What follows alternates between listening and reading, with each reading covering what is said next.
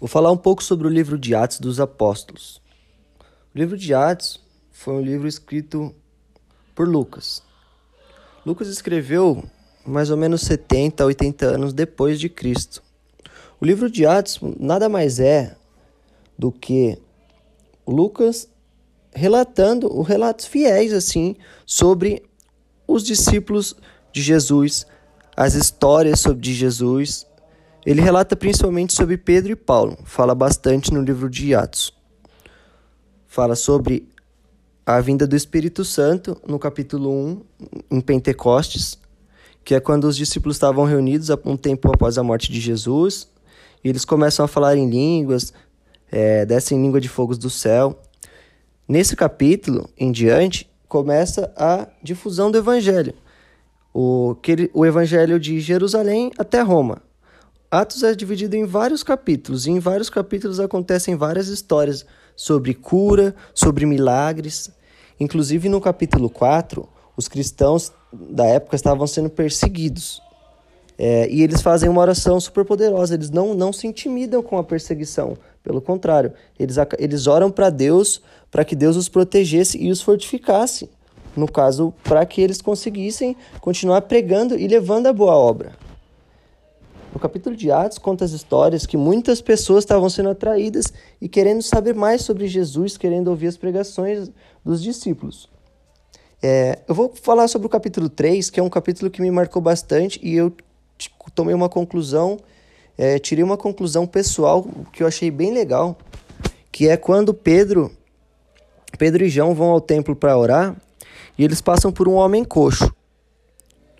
É, esse homem coxo era um homem de aproximadamente, acho que ele tinha uns 40 anos.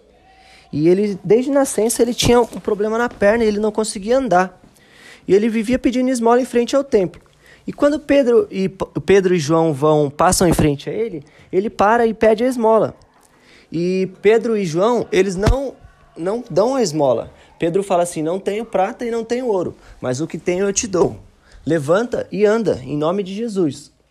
Nisso, o coxo levanta e diz e na Bíblia diz que ele vai saltitando e entra louvando a Deus.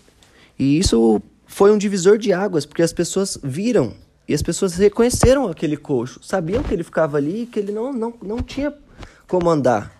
E as, várias pessoas, isso foi um divisor de águas que atraiu e várias pessoas começaram a seguir e querer ouvir mais sobre Jesus, sobre a história de Jesus, desse Jesus que faz milagres.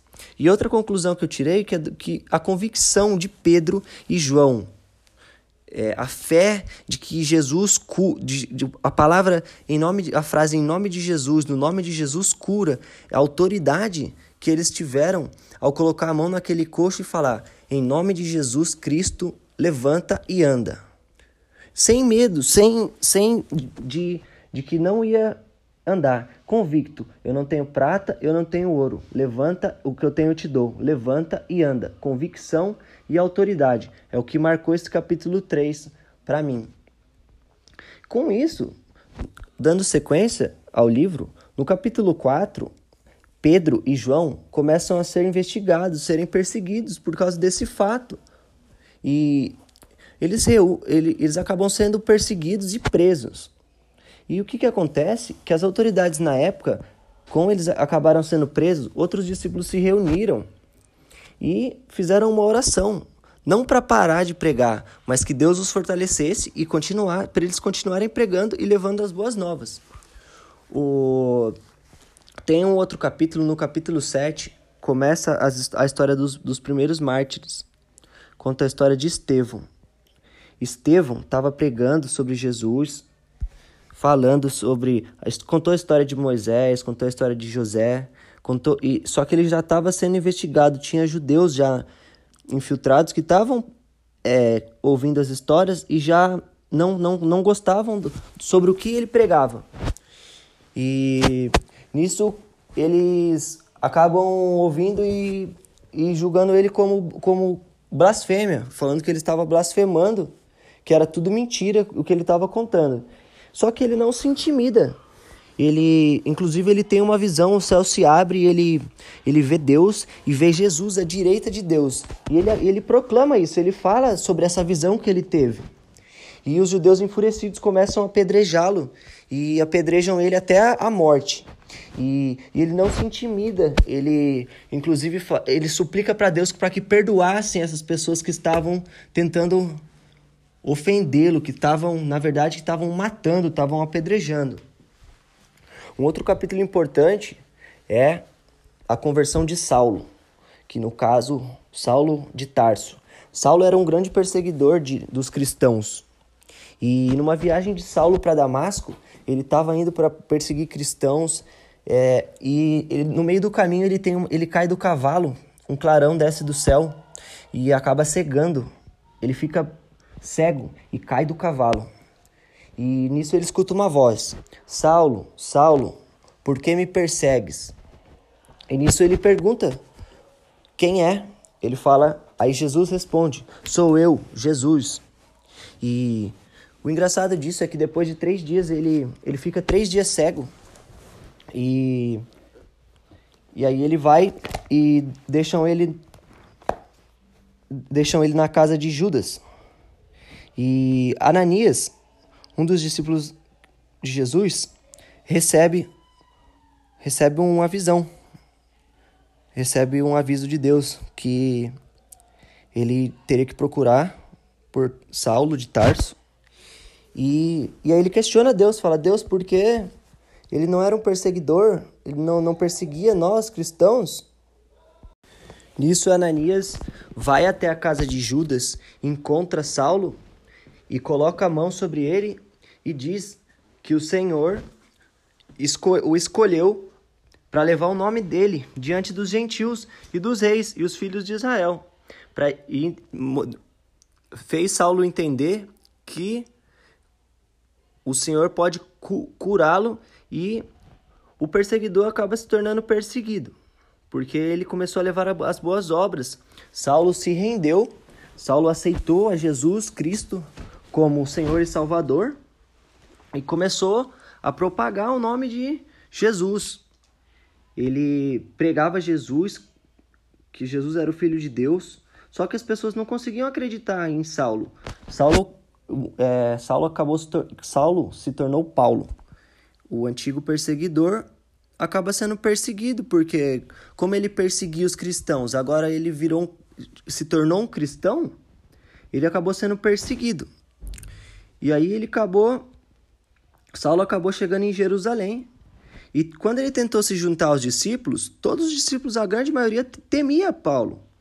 Porque como ele era perseguidor e acho que no capi, acredito que no, acho que no capítulo 27 ou 28, Barnabé é, junta, vai ao lado de Paulo e, e mostra ele aos apóstolos.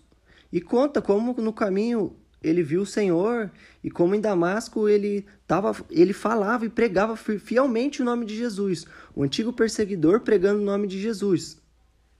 E sem medo de falar do nome de Jesus. Então essa é a parte da, da conversão de Saulo que acaba se tornando o Paulo, o apóstolo Paulo. Em resumo, para finalizar, o livro de Atos, ele é relatado com muitos milagres, muitas conversões e muitas curas e ressurreições. É, muitas perseguições por parte dos gentios e muita gente, muitas pessoas convertidas, cada vez mais convertidas à comunhão, à igreja e o cumprimento da promessa que Jesus tinha feito da plenitude do Espírito Santo.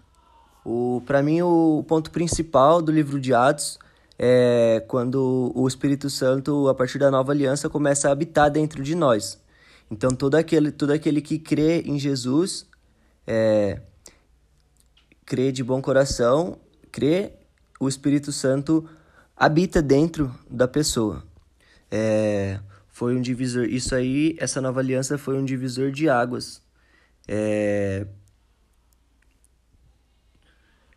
E para resumir, o livro de Atos foi levou mostra a evolução do evangelho e levar a mensagem de Jesus nas principais regiões e cidades dos gentis na época fala muitas viagens de Paulo Lucas relata muitas viagens com Paulo, com Barnabé. E o livro de Atos é um livro, é, pode-se dizer, incompleto, porque até hoje o livro de Atos está é, tá sendo escrito através do que a gente vive nos dias de hoje. É, fala sobre o poder do nome de Jesus, sobre perseguições, sobre os mártires, Estevão, a conversão de Saulo, o, a história dos cristãos, no caso, né? E as viagens missionárias. E acaba com o, a chegada de Paulo até Roma. E Lucas retrata fielmente, porque Lucas era, e Paulo eram grandes amigos e Lucas era um seguidor de Paulo. Então, Lucas relata fielmente todas as viagens, todas as conversões e todos os acontecimentos de Atos.